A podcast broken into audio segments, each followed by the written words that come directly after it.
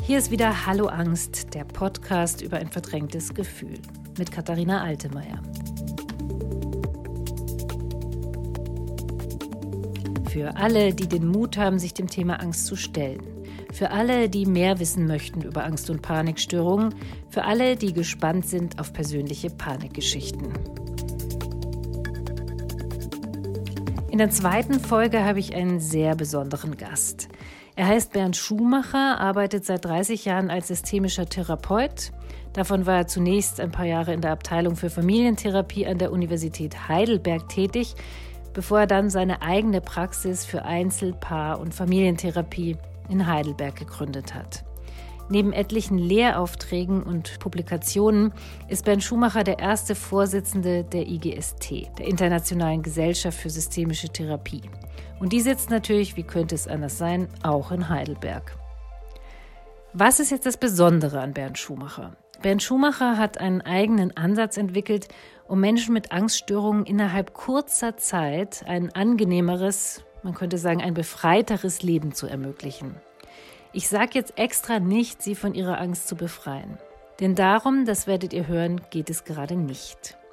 Jetzt fragt ihr euch, was kurze Zeit heißen soll, und ich verrate es. Bernd Schumacher schafft es in der Regel in einer Beratungssequenz, die vier Stunden dauert, das Mindset seiner KlientInnen neu auszurichten. Kann das seriös sein? Um das zu beurteilen, hört ihn euch selber an und entschuldigt bitte die schlechte Tonqualität in diesem Fall. Ich würde das Gespräch gar nicht senden, wenn ich Bernd Schumachers Ansatz nicht so spannend, so verblüffend und auf gute Weise irritierend fände. Herr Schumacher, ich freue mich sehr, dass Sie heute mein Gast bei Hallo Angst sind. Hallo, guten Morgen. guten Morgen. Sie sind jetzt in Heidelberg und wir sprechen per Zoom. Das ist natürlich der Corona-Lage auch geschuldet, weil ich würde ja so gerne mal einen Ausflug nach Heidelberg machen, weil dort ja so viele spannende Leute wohnen, gerade aus dem systemischen Bereich. Das muss ich dann etwas verschieben. So ist das. Äh, bevor wir so richtig in unser Gespräch einsteigen, stelle ich eigentlich meinen Gästen immer so ein paar kurze Vorabfragen, die so ein bisschen experimentell sind. Und zwar, erstmal würde ich gerne wissen, vor was haben Sie gerade Angst? Habe ich vor gar nichts. Haben Sie vor gar nichts? okay. okay. die Ängste, die alle Menschen haben, die äh, merke ich ja nicht. Verstehe. Also Höhenangst und eingeschlossen sein, ausgesetzt sein und Angst vor Krankheit und Das haben ja alle Menschen. Okay. Die zweite Frage, angenommen, unsere Welt wäre aus was für Gründen auch immer plötzlich angstfrei. Dann hätten Sie vermutlich keine Klienten mehr. Nö, Aber, weil, die in der Regel, weil die ja in der Regel dann tot wären. Okay, also es wären alle tot, Ihrer Meinung nach, wenn wir ja, keine Angst also, hätten. Es sind die Erben von Angsthasen. Ja. Wir zwei, alle, alle Menschen. Ja. Also unsere Vorfahren sind alle alt genug geworden, um Nachkommen zu zeugen. Das Ganze, wenn man mal die Evolution begann vor ungefähr 1,5 Milliarden Jahren, wenn man das rechnet, ist eine ganze Menge. Mhm. Aber also angenommen, die, also die, was wäre denn anders noch? Also außer dass alle tot wären wahrscheinlich, oder habe ich das richtig verstanden? Ja, ich weiß nicht. Mhm. So vielleicht würden sich die durchsetzen, die halt eben skrupellos sind. Mhm. Wir wissen ja auch, dass es Menschen gibt, die tatsächlich physiologisch angstreduziert sind. Haben Sie eigentlich gerade mehr zu tun wegen Corona? Ja, andersrum, eher weniger. Okay. Also viele Menschen, die zum Beispiel wegen Zwängen zu mir kamen, ähm, sagen es komisch. Alles, was früher zwanghaft war, ist jetzt normal. Aha. Ständiges Händewaschen, ständiges Desinfizieren und so weiter und so. Manche Menschen sagen, ja, was früher eine Krankheit war, ist jetzt scheinbar Pflicht. Das ist interessant. Ja, das ist interessant. Oder auch Leute, die die Angst haben, rauszugehen, ne, sind jetzt halt immer drinnen. ja. Naja, es hat ja auch vielleicht Vorteile, wenn man so die äh, Inzidenzen anschaut. Ja, ja. Also vielleicht kann man unterscheiden zwischen Angst und Vorsicht. Sören Kierkegaard unterscheidet zwischen Angst und Furcht. Was mhm. Wie, wie macht also, er den Unterschied? Er, äh, er sagt, die Furcht bedarf des Konkretums. Muss was sein. Mhm der Löwe oder von mir aus das Virus mhm. oder was auch immer. Und Angst ist letztendlich der Vorstellung geschuldet. Ist der was geschuldet? Der Vorstellung. Der Vorstellung, ja genau, was passieren könnte. Genau. Mhm. Mhm. Angenommen, ich komme als Klientin zu Ihnen nach Heidelberg. Sie wissen über mich, dass ich seit meiner Jugend eine Angststörung habe, schon drei Verhaltens... Woher wissen Sie das? ich weiß es auch noch gar nicht so lang, ehrlich gesagt. Ja, ähm, ja, es wurde so diagnostiziert irgendwann. Aber ist denkbar. Ja.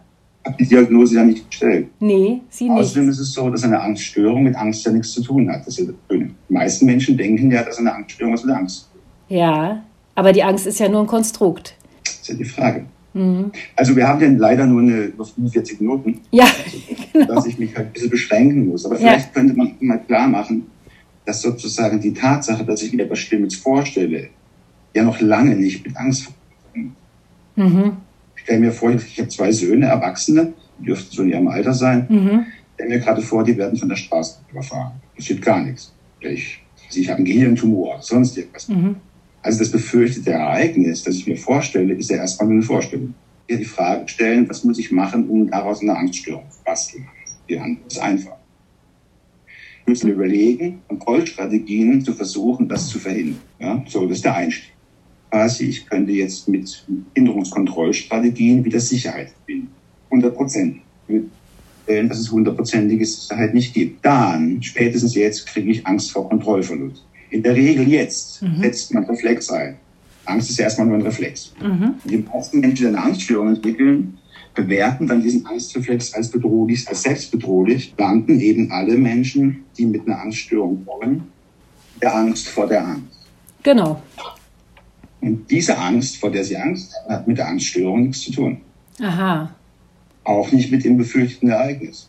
Mhm. Weil das ist ja austauschbar. Wenn Sie im Internet mal recherchieren, finden Sie ungefähr 560 inhaltliche Angststörungen. Da gibt es Angst vor starrenden Enden zum Beispiel. Anat, die heißt wirklich, gibt's, die heißt Anatidephobie. die Angst vor Enden angestarrt zu werden. Ist ja Wahnsinn. Aha. Da merkt man schon, ne, wie absurd eigentlich ist. Inhaltlich überhaupt keine Bedeutung haben kann, wovor man Angst hat. Mhm. Es geht um den Umgang mit der Angst. Niemals um die Angst selbst. Habe ich eine Feindschaftsbeziehung, eine Kampfbeziehung gegen die Angst? Mhm.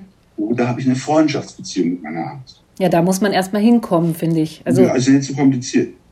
Weil wir haben, es ist ja keine Alternative an sich. Hm. Angst, weil man Angst ja nicht loswerden kann als Reflex. Genau, aber das muss man erstmal verstehen. Es wird einem ja, ja auch von, es wird einem schon auch von vielen, auch von Therapeuten oder so ähm, verkauft, man könne sie loswerden. Ja, natürlich, das ist ja der Unsinn. Ja. Also ich hatte jetzt vor kurzem mal einen Klienten, da war ich der 19. Therapeut. Ja. 19. Wahnsinn. Ja, also der hatte über 40 Jahre hinweg 18 unterschiedliche Therapien in das Thema. Wahnsinn. Am Ende fragt er, wieso nicht alle so arbeiten wie ich. Ich sagte, das verstehe ich eigentlich auch nicht, weil es ist ja total logisch.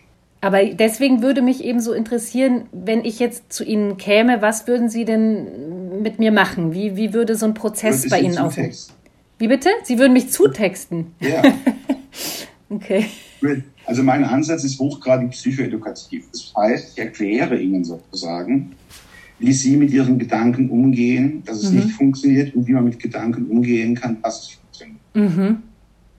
Letztendlich geht es um Selbstdistanz, sich nicht mehr mit seinen eigenen Gedanken verwechseln muss. Das ist, was man denkt. Wer das glaubt, hat überhaupt gar nichts verstanden. Ich weiß nicht, wie es Ihnen geht, aber ich denke so einen Haufen Unsinn den ganzen Tag. Wenn ich das sein soll, dann wird es kompliziert bei mir. Können Sie das mal an einem Beispiel erläutern, damit man sich das besser vorstellen kann? Also es ist ja kompliziert, Ihnen in 45 Minuten das zu erzählen, okay. was ich in der Regel vier Stunden lang mache.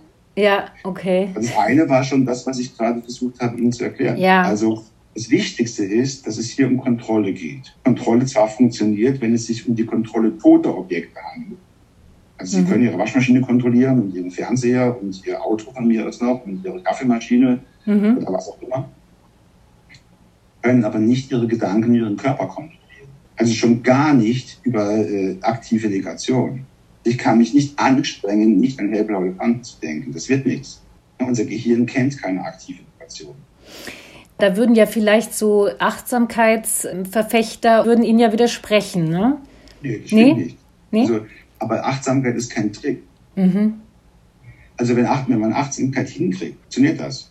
Definitiv. Weil Achtsamkeit ist ja genau das dass man quasi zu seinen eigenen Gefühlen, die da sind, auf Distanz gehen kann, mhm. sie, da, sie akzeptieren kann, sie da sein lässt. Mhm. Und das ist ja das Gegenteil von Kampf. Ja, das stimmt. Also ja. Achtsamkeit ist, äh, also solange man es nicht als Trick verwendet. Ja, ja, Trick meine ich auch, weil ja immer gesagt wird, so genau. mit, mit Achtsamkeit oder mit Meditation kann man seinen Körper irgendwie, ne? Genau. Mhm.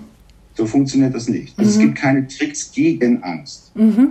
Nicht, nirgends auf der Welt. Ja, genau das, was, äh, was ich ja den, den Kollegen zum Teil vorwerfe, dass sie mit Tricks arbeiten. Also es gibt so Klopftechniken oder ja. Atemtechniken oder man soll jetzt Yoga machen oder autogenes Training oder was auch immer. Ja. Also ich kann nicht Yoga machen, um in einem anderen Kontext quasi entspannter zu werden. Mhm. Das funktioniert nicht. Mhm. Wir kontextsensible Wesen sind. Mhm. Ja, an sich ist das eine gute Sache mit dem Yoga. Ich habe überhaupt nichts dagegen. Was man macht, hat was. Solange man Yoga macht und nicht einen Trick sucht. Also ich hatte letztens einen Yogalehrer, der seit 45 Jahren als Yogalehrer arbeitet mit einer der veritabelsten Angststörungen, die ich je hatte. Mhm. Er hat es einfach mal als Trick versucht zu, zu, zu, äh, anzuwenden. 45 Jahre lang wohlgemerkt, natürlich ohne Erfolg. Ja? Also so geht's nicht. Mhm. Aber sehen Sie, die meisten Menschen, kann man das sagen, also es betrifft mich auch, kommen erst sehr spät darauf, dass es eben nichts bringt, gegen die Angst zu kämpfen. Bestimmt. Mhm. Naja, das ist ja mal, also solange man sich selbst als Subjekt äh, betrachtet. Also die meisten Menschen, die kommen, sprechen immer vom Es. Ja, also hier bin ich, da ist das Es, die Angst, die dann quasi über mich kommt. Mhm. Ja? Mhm. Solange diese Trennung quasi aufrechterhalten wird, solange führt dieses Es ein Eigenleben. Habe ich das Es gesucht. Ich war in Essaouira, in Marokko, habe ich überall gesucht, wo es Es wohnt. Ich habe es nicht gefunden, da war ich in Eslingen. Ich habe das Es einfach nicht gefunden. Ja. Also mein Job ist im Grunde, ich bin eine Art Integrationshelfer. Mhm. Ja, also ich versuche sozusagen die Leute dazu zu verführen, dass sie ihre Ängste annehmen. Nur wenn, sie, wenn ich sie annehme, wenn ich sie integriere, dann kommen sie in meine Verfügbarkeit. Ja, solange das quasi weggehalten wird, führt es ein Eigenleben. Und also wenn ich jetzt so meine Arbeit betrachten möchte, würde ich sagen, was mache ich dann? ich versuche auch von unterschiedlichen Ebenen, also von unterschiedlichen Richtungen sozusagen, diese Konstrukte meiner Klienten zu stören. Also verstehen Sie, mein Ansatz ist folgender, denn niemand, der zu mir, also in der Regel, also wir reden wirklich über Angststörungen, wir reden nicht über Trauerfolgestörungen oder so. Ja. Na klar. Niemand, der zu mir kommt, der also jetzt nicht traumatisiert ist, äh, dem fehlt nichts, mhm. sondern sie fügen quasi ihrem Lebensvollzug Gedanken hinzu, die mit dem Lebensvollzug als solch nicht vereinbar sind. Die machen zu viel, mhm. zu viel, in der Regel zu viel Kontrolle. Ja. So, und ich versuche sozusagen dieses zu viel zu stören. Mhm. So, darum sehe ich meine Aufgabe auf unterschiedliche Art und Weise. Mhm. Sie haben das ja wahrscheinlich gelesen. Ja. Ich mache das ja so, äh, also vier Stunden nehme ich mir Zeit. Ja, und in der Regel klappt das auch nach vier Stunden mit einer Sitzung. Ja, Wahnsinn. Also das, Sie wissen, dass das klappt, weil die Leute sich dann nochmal bei Ihnen melden, dass die genau. Angst weg ist und so, ja? Genau. Ja, nee, okay. die Angst ist eben nicht weg. Nein, nicht weg. Nee, falsch. Ja, integriert. Sie ist integriert. Ja, ja. Und, dann genau. mit, und dann machen die alles mit Angst. Also ich, mhm. ich habe zum Beispiel Höhenangst. Ich halte es da mit Reinhold Messner, der gefragt wurde, ob er keine Angst hat, diese 8000er zu steigen. Und er meinte, wissen Sie, wenn ich keine Angst hätte, wäre ich schon längst tot. Und genau so ist das. Einfach. Also Sie arbeiten ja zum Beispiel auch, das ist so, ein, so, ein, so eine Methode, die ich total gerne mag. Externalisierung zum Beispiel. Also macht, macht das einen Sinn der Angst irgendwie? Mache ich heute nicht mehr. Machen Sie nicht mehr? Nee, nee? mache ich nicht. Aha. Das, weil sich herausgestellt hat, dass die Leute mit der Externalisierung die Idee haben ja. der Trennung. Ja. Ah. Der Trennung, verstehen Sie? Mhm. Also ich würde schon gemacht, Externalisierung zur Integration. Man muss vielleicht kurz sagen, was das überhaupt ist, weil das weiß nicht ja. jeder, ne? Wir personalisieren die Angst als Wesen. Mhm. Männlich, weiblich, groß, klein, dick, dünn, alt, jung und machen quasi eine Figur draus. Mhm. Jetzt ist es so, in meiner Arbeit war das früher so, das mache ich heute aber nicht mehr. Ich habe die Leute sozusagen am Ende der Sitzung Hand in Hand mit ihrer Angst in die Zukunft tauchen lassen. Noch mit Brancheübungen gemacht früher, also mit Hypnose, mhm. mache ich heute auch alles nicht mehr. Mhm. Scheint mir alles ein bisschen zu aufwendig und auch nicht so praktikabel. Ich merke heute, ich brauche es. Also von daher arbeite ich damit nicht mehr. Mhm. Ich weiß nicht, was Sie über mich gefunden haben. Es gibt so alte Artikel, die kursieren irgendwo im yeah. Internet. So. Ah, also die stehen auch, steht auch noch drin, habe ich früher auch so gemacht. Okay, okay. Also der Georg Lichtenberg, das ist ein Mathematiker aus dem 17. Jahrhundert, ich weiß nicht, ob Sie den kennen, der ist ganz nett, der hat so lustige Sachen gemacht. Unter anderem einen schönen Spruch, mit dem ich sehr stark arbeite. Anstatt, er hat folgendes gesagt, anstatt zu sagen, ich denke, sollte man sagen, es denkt. Weil das es so verwendet werde wie in es bin. Die Idee ist sozusagen, das es zu drehen. Mhm. Ja, also das heißt, die Leute kommen mit, hier bin ich, hier ist die Angst, hier, die Angst ist das Es, es kommt über mich. Mhm. Jetzt drehe ich sozusagen dieses Es und sage, Sie selber sind ihr Es mit ihrem Denken. Sie können lernen, sozusagen wie an, an, das Ufer eines Flusses treten und sie können quasi ganz entspannt ihre eigenen Gedanken beobachten, ohne immer in den Fluss springen zu müssen. Mhm. Ja, verstehen Sie? Ja, also, total. Ja. Und das ist also letztendlich ist das das, was ja in der modernen Philosophie, die ja sich wiederum beruft auf äh, Meditationstechniken, ehrlich, ja, das ging quasi weg vom Ich. Insofern mhm. ist Achtsamkeit etwas Wunderbares, ja. wenn man das richtig versteht. Ja, ja, stimmt. Ja. ja? Und dann das funktioniert das. Also in mhm. dem Sinne sozusagen, dass ich mich komplett annehme. Und das, Schöne bei Angst, zumindest ich, für mich ist das so, für mich ist Angst die lebensphilosophische Herausforderung. Ich glaube, es gibt nichts Besseres. Also ich habe Angst, also bin ich. Mhm. Mein, also meine Aus, das, der Ausgangspunkt meiner, meiner Arbeit, eigentlich sind zwei, sind zwei Themen. Eine ist prinzipielle Sinnlosigkeit des mhm. Daseins an sich, alles mhm. sinnlos, mhm. komplett. Ja? Sehr befreiend. Ich darf, ich, darf, ich darf, mir natürlich Sinnvarianz erlauben. Ich darf mir sozusagen, ich darf mir Sinne erfinden im Leben, da hat keiner was dagegen. Aber an sich ist das alles sinnlos, an sich, mhm. ja, weil der Sinn des Lebens nicht existiert. Und das Zweite ist die eigene Sterblichkeit. Also in dem Moment, wo ich die eigene Sterblichkeit akzeptiere, prinzipiell, ja. werde ich frei. Klingt, ja? klingt so, ja. Also, also ja. Ja, Shidobunan ist, Shidobunan das ist ein ähm, japanischer Mönch. Der hat gesagt, stirb, während du lebst, mhm. sei vollkommen tot, danach tue, was immer du willst. Glauben das Sie denn, ja, glauben Sie denn, dass Menschen mit einer Angststörung letztlich, also wenn man es runterbricht, immer Angst vorm, vorm Tod haben? Weiß ich, manchmal habe ich das Gefühl, die haben Angst vor dem Leben. Mhm. Was dann ja vielleicht dasselbe ist. Also, Leben ins Risiko, Leben ins Risiko mhm. Ja, also wir müssen uns einfach vorstellen, das ist ja schon wirklich beeindruckend. Ne? Also wir sind mittlerweile bei 16,6 Prozent der Bevölkerung in Deutschland mit einer Angst. Also jeder sechs. Mhm, sehr in, Amerika, viel. in Amerika ist es ungefähr jeder vierte.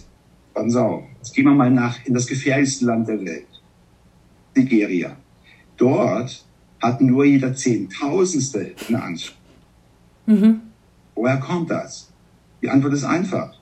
Dort ist Furcht angesagt.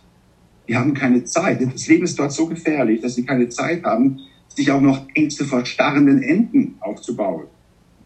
Das ist Quatsch. Also wenn ich den ganzen Tag mit Überleben beschäftigt bin, dann brauche ich nicht über starrende Enten oder die Zahl vier. Oder es gibt Leute, die haben Angst, vor einem leeren Bildglas zu sitzen, weiter und so weiter. Also das ist ja alles Unsinn. Das ist wahnhaft am Ende.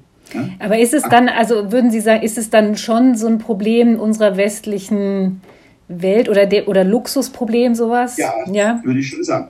Also mhm. wir würden schon heute sagen, wenn man das so äh, weltweit sich anschaut, Angst und Depression ist ja mittlerweile in Deutschland auf Platz 1 der krankheitsbedingten Fehltage. Und da würde man schon sagen, das sind First World Problems. Definitiv. Ja, also wenn Sie da in, in, in Indonesien unterwegs sind, da, keine Ahnung, auf Flores oder so, und da ist da jemand, der, der steht da zwölf Stunden im Reisfeld und, und pflanzt seinen Reis.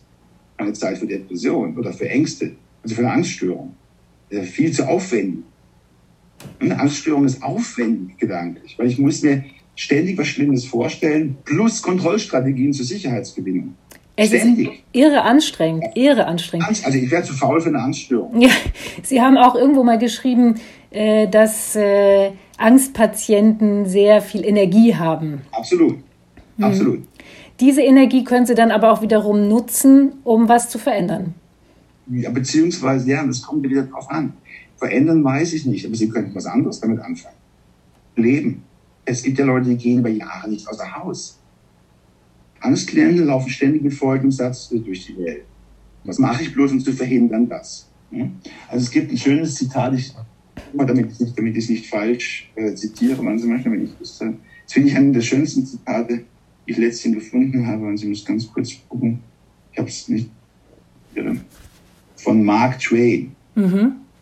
Mein Leben ist voller schrecklicher Missgeschicke, von denen die meisten nie stattfanden. Das ist nicht cool? Mhm, ist cool, das ja. findet hier oben statt. Wie sind Sie eigentlich, wie und wann sind Sie eigentlich drauf gekommen, Ihre Methode zu entwickeln? Weil, also, wie sind Sie drauf gekommen, dass das eben auch in vier Sitzungen erfolgreich sein kann? Ich habe zum Beispiel In vier einer. Jahre. Wie bitte? In einer Sitzung. In einer Sitzung. In einer Sitzung. Ja, Das klingt ja fast unseriös. Ja, das stimmt. Das sagen die meisten Menschen. Mhm. Also ich habe früher nach dem Mailänder Modell gearbeitet. Wir haben zehn Sitzungen angeboten, so anderthalb Stunden ungefähr. Und ich habe festgestellt, also so bei Angst, ne, bei, bei anderen Untersuchungen, die wir gemacht haben, Magersucht, Psychosen, und ungefähr zwischen der sechsten und siebten Sitzung findet äh, eine Veränderung statt. Und ich kam irgendwann auf die Idee, möglicherweise liegt es daran, dass wir von vornherein von zehn Sitzungen ausgehen. Und der Klient natürlich auch. Der Klient denkt ja nicht, in der ersten Sitzung passiert was, wenn er weiß, zehn Sitzungen finden statt. Oder in der Verhaltenstherapie früher waren es 60 Sitzungen. Der erwartet nicht, dass nach drei Sitzungen irgendwas passiert. So, dann habe ich mit dem, mit dem österreichischen Kollegen, der war damals Vorsitzender der österreichischen Gesellschaft für systemische Therapie, Siegfried Hensel, mit dem war ich in Kontakt und dann sagt er, ich experimentiere mit drei Sitzungen. Das hört sich für mich interessant, dann mache ich jetzt auch. Haben also mit drei Sitzungen beide experimentiert und habe ich gedacht, naja, also drei Sitzungen, sagen wir mal so zwei Stunden, bis man sich begrüßt hat und bis man sich verabschiedet hat, Termin ausgemacht, habe ich gedacht, komm, mich doch eigentlich mal versuchen mit einer. Aber dafür vier Stunden. Und jetzt ist bei mir so, dass meine Klientel kommt aus dem deutschsprachigen Raum. Ja, das heißt, ich habe Leute aus Österreich, aus der Schweiz oder aus Norddeutschland und so. Und für die ist natürlich das ein gutes Konzept, weil die natürlich dann auch nur einmal mal kommen müssen. Dann auch ab und zu mal Leute, die dann sagen, ja, ich hätte mal gerne eine Fresh-Up oder irgendwas, noch, noch mal eine Stunde oder so, dann machen wir noch mal eine Stunde, anderthalb. Aber ich glaube, ich bin bei Angst definitiv vom Schnitt oder Sitzungszahlen her unter zwei. Also in der Regel, ich würde sagen, bei 70 Prozent der Leute, in der Regel reicht eine Sitzung. Also Faszinierend. zumindest was die Rückmeldung. Ja, es ist nichts, es ist nichts Kompliziertes. Also wirklich nicht. Naja, aber im Vergleich zu den anderen, ich habe vier Jahre Analyse gemacht. Ja, mit Analyse können Sie, dann wissen Sie, warum Sie so drauf sind, aber Sie haben keinen Plan, was Sie anders machen sollen. Analyse führt Sie quasi von der, von der unbewussten Inkompetenz zur bewussten Inkompetenz. Mehr kann sich Analysen. ja. Also, ich versuche es mal so. Ne? Freud hat mal gesagt, Ziel der Psychoanalyse ist, wo, wo es war, soll ich werden. Und bei Freud war das sozusagen, äh, der, der, Ich war der bewusste Mensch. Also der sich seiner unbewussten Traumata, Fixierungen, Ängste, bla bla bla bewusst wird. Mir viel zu wenig heutzutage. Für mich ist es so, auf Körperebene ist Angst ein Reflex. Auf Bewusstseinsebene eine Entscheidung. Ja? Ich kann doch entscheiden, wie ich mit meinen Ängsten umgehe. Das Ziel der Therapie ist, also Ziel der Therapie ist, die Leute quasi, die erleben dich ja ausgeliefert diesem Es. Und Ziel der Therapie ist letztendlich, dass sie in die Selbstwirksamkeit kommen. Das beginnt ja beim Denken, weil Angst findet ja nur zwischen meinen beiden Ohren statt. Also natürlich noch mit Hirnrinde und so weiter und so weiter, aber de facto ist ja nur der Reflex. Ausgelöst wird es durch Denken. Vieles Leuten quasi in Kurzzeit Denken beizubringen. Nicht, dass sie nicht denken können, sondern es geht um den Umgang mit den eigenen Gedanken. Das ist alles. Und das ist nicht so kompliziert, weil der Witz ist ja, verstehen Sie, jeder Klient, der kommt, hat von diesen 560 ein oder zwei Ängste. Der kann locker Lift fahren oder Auto fahren oder Straßenbahn fahren oder fliegen oder der läuft an den Enden vorbei, wie es ihm Spaß macht, ohne dass er irgendwas hat. Das heißt, alle Klienten haben auch keine Angststörung. Keine Angststörung in Bezug auf 99 Prozent der Lebensthemen, die ihnen begegnen. Verstehen Sie, das ist doch der Witz. Das heißt, die können das alle schon. Sie wissen es nur nicht. Also ich muss denen gar nichts beibringen, sondern ich muss nur den Fokus der Aufmerksamkeit dahin richten, wo sie das alles schon können, nämlich gelassen mit den Dingen umzugehen. Also die, man kann nichts machen, sondern wenn man die Leute fragt, was ihr Ziel ist, also sagen natürlich immer angstlos werden, ist klar, dass es nicht funktioniert, aber ich biete in der Regel biete Gelassenheit an als Ziel der Therapie. Gelassenheit. Gelassenheit kommt von Lassen, nicht von Machen, sonst würde es Gemachenheit heißen. Es gibt nichts, was man gegen machen kann. Gar nichts. Weil man ja immer kontrollieren muss, ob es dann klappt. Wenn man kontrolliert, ob es klappt, man wieder ein Kontrollspiel. Und der Kontrolle das Problem einer Angststörung ist nicht Angst, ne? Würde sich da quasi immer wieder das drehen. Was jetzt interessant ist, wenn die Leute wirklich erfolgreich da rausgegangen sind, manchmal dauert das auch ein bisschen. Also es ist nicht so, dass, die, dass sofort in der Sitzung was passiert. Manchmal Leute, die schreiben mir dann ein paar Wochen lang oder auch Also die letzte hat eine geschrieben, das hat die, die aus Leipzig, also war auch nur einmal da. Sie schrieb mir, dass es anderthalb Jahre gedauert hat, bis bei ihr sozusagen der Schall das hat. Ja, also die war nur einmal da, anderthalb Jahre weitergemacht und dann sagte schrieb sie mir eines Morgens einfach sehr klar geworden, naja, mhm. klar, ist, ist ja nur eine Entscheidung. So. Wenn es den Leuten dann gut geht, dass sie entspannter durchs Leben laufen, sagt und sie fangen an, das wieder festhalten zu wollen, also wieder zu kontrollieren, dann geht es wieder nach hinten. Verstehen Sie? mich? also was mache ich jetzt, um zu, ver zu verhindern, dass sich das wieder ändert, bin ich wieder im Spiel. Mhm. Ja, dann habe ich Angst, dass es mir wieder schlechter gehen könnte. Und was passiert, wenn ich Angst habe, dass es mir schlechter gehen könnte? Sehr logisch.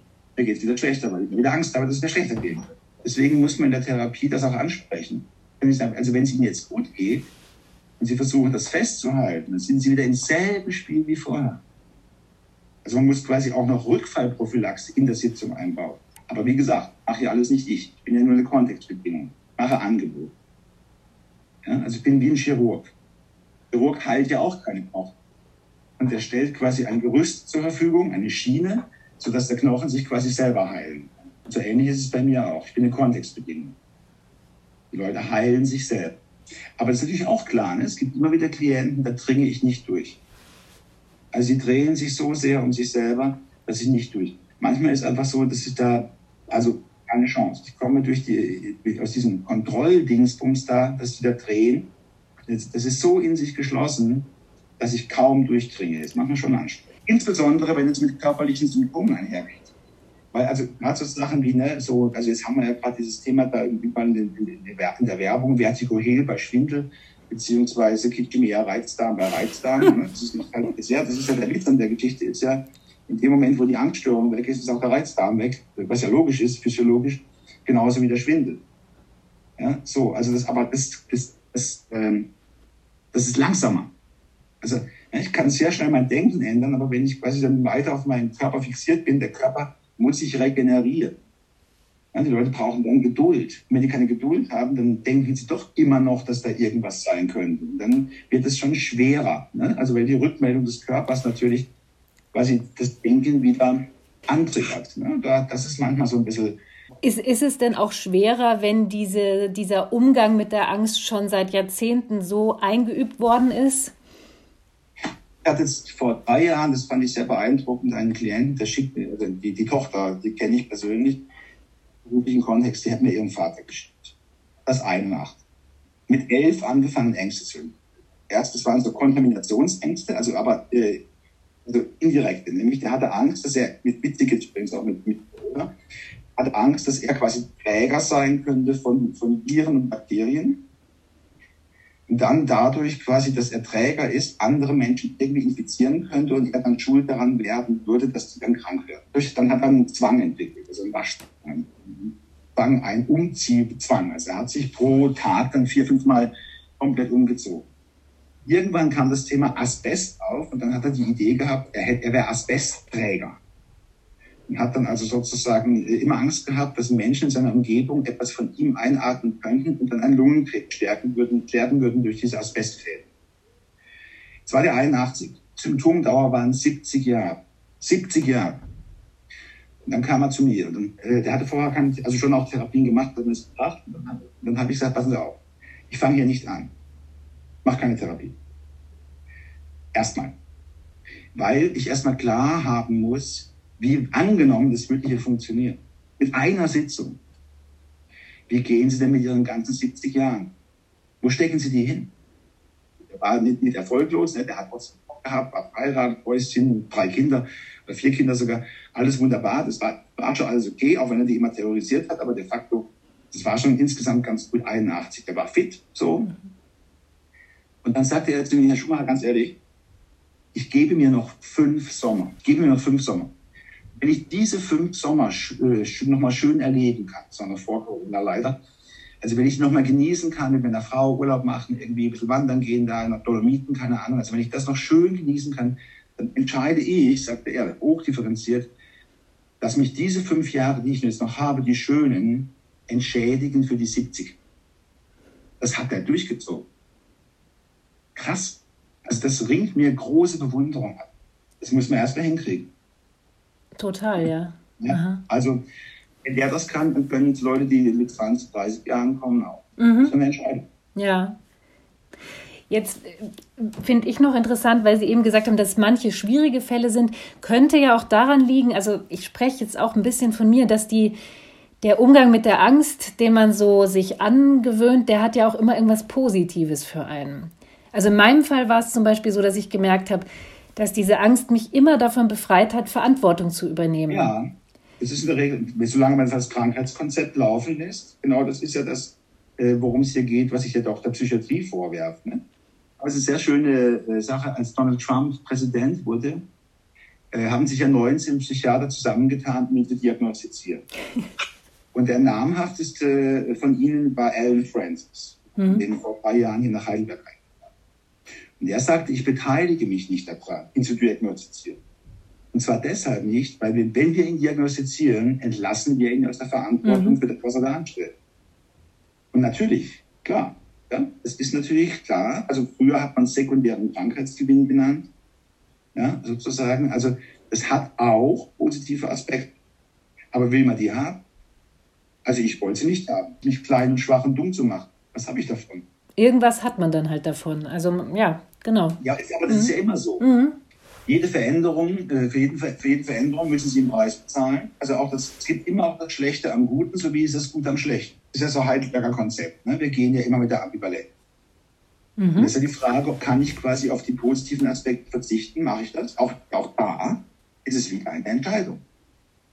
Ja, klar. Also ich bin jetzt nicht so ein großer Freund von solchen Funktionskonzepten. Also das, das ist das, psychische störende Funktion. Aber es ist, also ja nichts ambivalenzfrei äh, irgendwie existiert in unserem Leben. Ja, wir sind lebende Systeme, wir müssen ständig diese antagonistischen Tendenzen ausbalancieren. Aus der Nummer kommen wir nicht raus. Also haben wir immer auch Vor- und Nachteile von allem, was so passiert. Immer. Klar. Ja, muss man halt mit thematisieren. Dann. Gerade bei Angst aber ist es häufig weniger so auf dieser Funktion. Also meistens ist es eine rein formale Störung. Also formal heißt, die baut sich quasi über die nicht funktionierenden Lösungsversuche, die angewandt werden, auf selten. Also jetzt, wenn ich zurückblicke, ich, mache, also ich arbeite seit 30 Jahren äh, als Therapeut. Früher an der Uniklinik und jetzt seit 26 Jahren irgendwie selbstständig. Weiß nicht, wie viele Angstklienten, 800 so vielleicht, weiß nicht. Jede Veränderung bringt ja so ein Stück weit Chaos erstmal. Ja, und Klienten sagen manchmal tatsächlich auch lieber die Hölle, die ich kenne, als das Paradies, das ich nicht kenne. Da habe ich Respekt. Wenn sich jemand dafür entscheidet, Hauptsache der entscheidet sich, der oder die. Genau. Ist Ihnen ein Fall besonders im Gedächtnis geblieben von diesen vielen? Das ist ja alles immer gleich.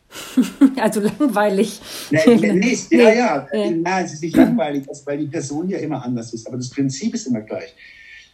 Also ich, ich habe bei mir in der Praxis Flipcharts, hängen das seit, keine Ahnung, zehn Jahren liegt es. Und die Klienten sagen, jo, genau wie bei mir. Woher wussten sie, dass ich komme? Also ich muss nicht wissen, dass sie kommen, weil es immer das gleiche Muster ist. Ja, es geht immer darum, was, also im Kopf mit dem Satz rumzulaufen, was mache ich bloß, um zu verhindern das. Dieser Satz geht über alle, über alle Angststörungen, die es gibt. Also von ganz spezifischen Phobien, Enden bis hin zur generalisierten Angst. Immer dasselbe. So. Der Satz macht behindert. Also die Leute, ja, sie behindern sich durch, durch Verhinderungsgedanken. Meine Arbeit besteht darin, zwei andere Sätze anzubieten, mit denen man durch die Welt laufen kann. Der erste ist, also wenn es nicht mit dem Tod endet, was man befürchtet, was mache ich anschließend? Mache ich anschließend? Also vielleicht ein Beispiel, ich war jetzt vor, weiß nicht, ein paar Jahren eingeladen in Karlsruhe, hatte da irgendwie so Vortrag und ich habe hab dann so begonnen, dass ich gesagt habe, die verbreitetste Angst in Deutschland äh, ist vor einer Gruppe von Menschen einen Vortrag. Nicht selten kombiniert mit der Angst davor, sich während des Vortrags in die Hose zu scheißen. Habe ich jetzt auch gerade. Und jetzt ist natürlich, jetzt könnte ich sozusagen ständig mich mit meinem Darm beschäftigen, während ich einen Vortrag halte, oder ich gehe einen Schritt weiter und überlege mir, was mache ich anschließend. Jetzt ist es so, ich kaufe meine Jeans tatsächlich immer in Cars. Siehst du, weil die sind immer vorrätig dort ist eine Diesel Lucky 34 Mhm. Ich besitze nur diese Jeans. Da habe ich gefragt, angenommen, ich würde mir jetzt gleich in die Hose scheißen, wer, wer im Publikum wäre denn bereit, quasi schnell rüberzulaufen in die Jeanshalle, das sind nur 800 Meter, um mir dort einfach Geld hätte ich dabei, um mir dort eine Diesel Lucky 34 34 haben die zwei Leute sich gemeldet, sage ich, wunderbar, dann kann ich jetzt ja loslegen. So, was macht? Einfach Dinge zu Ende denken. So, die zweite Frage ist, werde sterben. Das ist nicht die Frage, sondern die Frage ist, was mache ich bis dahin? Das ist die Frage. Wie will ich bis dahin gelebt haben? Hatte ich, wenn ich am Bett liege, zu viel oder zu wenig Angst? Und die Antwort ist immer klar. Viel zu viel. Zu viele Leute, die träumen, mal in Urlaub zu fliegen oder so. Ja, und hocken die ganze Zeit zu Hause und sind traurig darüber. Ja, wenn ich halt fliege, dann muss ich, muss ich akzeptieren, dass das Flugzeug abstürzt. Fertig. Aber ich meine, nach Australien schwimmen ist halt auch nicht so praktisch. Da hat es nämlich Haie. Da fliege ich doch lieber. Also von daher ist es wirklich äh, sehr, sehr austauschbar. Also ich will jetzt nicht sagen, dass mich irgendetwas, also jetzt gerade natürlich so Sachen wie ein, 81 Jahre alt, 70 Jahre Symptomdauer, sowas beeindruckt mich natürlich schon. Also jetzt so über den Daumen würde ich sagen, nö, also jetzt, äh, wie gesagt, es geht ja nicht um Inhalte. Deswegen wenn es so langsam um die Form geht, ist es immer gleich. Also bei Angst zumindest. Hm. Ja noch andere Ängste. Ne? Also es gibt ja andere Angststörungen. Es gibt ja nicht nur die. Ja, es gibt ängstlich vermeidende Persönlichkeitsstörungen, es gibt sogenannte Protromalängste bei Psychosen, also Schizophrenie vor allen Dingen und so weiter und so weiter. Das ist nochmal andere, noch eine andere Liga. Also das geht dann in der Regel nicht mehr. Also manchmal auch, aber in der Regel nicht ganz. Bei, bei, bei Traumafolgestörungen, die haben ja alle mit Ängsten sozusagen mit Triggern und irgendwelchen Intrusionen und Arousal und so zu kämpfen. Hm. Also wenn man das so hört, also wenn das eben so einfach ist, warum, warum wird das dann nicht mehr angewandt? Also die Leute, die bei mir die Ausbildung gemacht haben, wenden das an. Hm. Mit vergleichbarem Erfolg. Also ich höre das. Und die das einmal so mitgenommen haben, in der Regel arbeiten. Also höre ich und ich lese es auch. Also ich meine, ich kann jetzt mit meiner Angststörung leben, aber wenn ich, wenn ich das vorher gewusst hätte, dass Sie sowas anbieten, dann... dann ja. ja, 13 Millionen Klienten ist halt ein bisschen viel, so viel kann ich ja nicht abarbeiten. Also ich wundere mich schon. Also mhm. Für mich ist halt so, also ich habe fast alles gelernt von meinem allerersten Angstklienten. Ich habe nichts gelesen zum Thema. Ich habe äh, einen Artikel gelesen von Gregory Bates, das kann ich jetzt gerade hier finden. Hm. Der ist immer so ziemlich, ja, ja, ich, der ist wahnsinnig ja. kompliziert, aber, gell? Also, Nö, nee. Und da, und da ist jetzt ein Artikel drin, das ist ganz interessant, das heißt die Kybernetik selbst, eine Theorie des Alkoholismus. Mhm. Und, dann, und da führt er aus, dass Alkoholiker unter zu viel Kontrolle leiden, nicht unter zu wenig. War mein allererster Angstklient und ich war total überrascht, genau das Thema war. Und ich dachte, wow, das ist ja interessant. Da könnte man das ja quasi äh, übersetzen und könnte sagen, hier ist gar nicht Angst das Thema, sondern Kontrolle. Mhm. Das ist 30 Jahre her. Und dieses Konzept quasi habe ich jetzt eigentlich nur die ganzen 30 Jahre durch Zuhören verfeinert. Verstehen Sie, wenn man ein Manual hat, muss man nicht mehr zuhören. Da muss man nämlich den, den Klienten nur auf dem Manual anpassen. Das ist nicht mein Modell. Mein Modell ist, ich passe mich den Klienten an erstmal und gucke, was da los ist. Und dann kann man wieder gucken. Ich bin halt auch konstruktist. Ich glaube nicht, dass es, also natürlich gibt es Kindheiten, die sehr verletzend waren und traumatisierend und so weiter. Aber ansonsten ist es erstmal so, dass wir alle nur in drei Sekunden leben. Mehr haben wir nicht. Ja, drei Sekunden braucht unser Gehirn, das moderne Hirn braucht unser Gehirn, um sich ein Bild der Welt zu sein. So, ah, ja, äh, die Psychoanalyse geht sozusagen ständig vorwärts in die Vergangenheit. So nach dem Motto, also blickt immer zurück, jetzt wird zurückgeblickt. Die Verhaltenstherapie eher hat Pläne für die Zukunft. So, ne, wie die Angstklienten auch. Auch Pläne für die Zukunft. Die sind ja nie da, sondern immer in der Angst vor. Und systemische Therapie, so wie ich es verstehe, arbeitet jetzt. Im Hier und Jetzt. Also wenn jetzt jemand hockt, dann arbeitet mit dem. Passiert jetzt. Welche Konstruktionen über die Vergangenheit und welche Konstruktionen über die Zukunft haben welche Auswirkungen jetzt in diesen drei Sekunden, wo wir zusammenhocken. Das sind ja ganz schön viel mal drei Sekunden wenn die Leute vier Stunden da hocken. Ne? Wir haben pro Tag 20.800 Augenblicke abzuarbeiten. Schlaf abgezogen sind wir noch bei 19.200. Menge, die man sich so zerschießen will, indem man quasi mit Reue, Scham und Schuld in der Vergangenheit hängt oder mit Angst vor der Zukunft. Genau, an, äh, mit Angst vor der Zukunft finde ich so schwierig bei der Verhaltenstherapie und ich habe ja auch drei gemacht, dass man sich dann noch Situationen konstruiert. Zum Beispiel, man übt mit der U-Bahn zu fahren, aber man muss das eigentlich gerade gar nicht tun. Also es ist eine reine Fiktion als Übung und das. Das Schwachsinn. Ja. Schwachsinn. Also man kann das machen, mhm. wenn man es macht. Verhaltenstherapeuten unterscheiden ja Sensibilisierung und Habituation. Es ist ja nicht doof an, an sich als Konzept. Nur wenn ich ständig kontrolliere, ob Habituation funktioniert, funktioniert Habituation nicht, ja, weil ich quasi zurückgreife auf mein Kontrollmuster. Wenn ich mich nur daran gewöhne, also ich kenne das bei mir, ich, ich habe Höhenangst, aber ich gehe trotzdem klettern und ich bin habituiert an, an Klettern. Ja? So, äh, aber ich habe ich hab das nicht gemacht, um keine Höhenangst mehr zu haben. Weil das ist eben funktioniert nicht. Und dann funktioniert auch Exposition nicht. Und schon gar nicht bei Dingen, die man nicht braucht. Also was soll das? Hm. Unsinn. Hm. hm. Das ist halt ein bisschen, Gunter Schmidt würde sagen, dümmlich. Glauben, dass man, dass es dann doch noch einen Trick gäbe, den man nur, nur anwenden muss. Lustig, ich hatte jetzt äh, vor zwei Jahren, glaube ich auch, hatte ich einen, fand ich echt witzig, einen äh, Verhaltenstherapeuten in Therapie. Der kam, so, ich sind doch Verhaltenstherapeuten.